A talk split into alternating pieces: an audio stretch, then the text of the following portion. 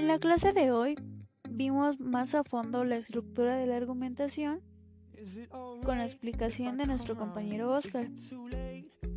Nos dijo que en la argumentación están las premisas, que es cada una de las proposiciones de un argumento, y la conclusión, que es el cierre o el fin del argumento entre el emisor y el receptor. También nos dijo que la argumentación existe una conexión lógica o un paso a las premisas de la conclusión y es llamada inferencia. Y un ejemplo de ello es lo que hacen los abogados en un juicio o una discusión entre dos o más personas argumentando e intercambiando argumentos sobre un tema.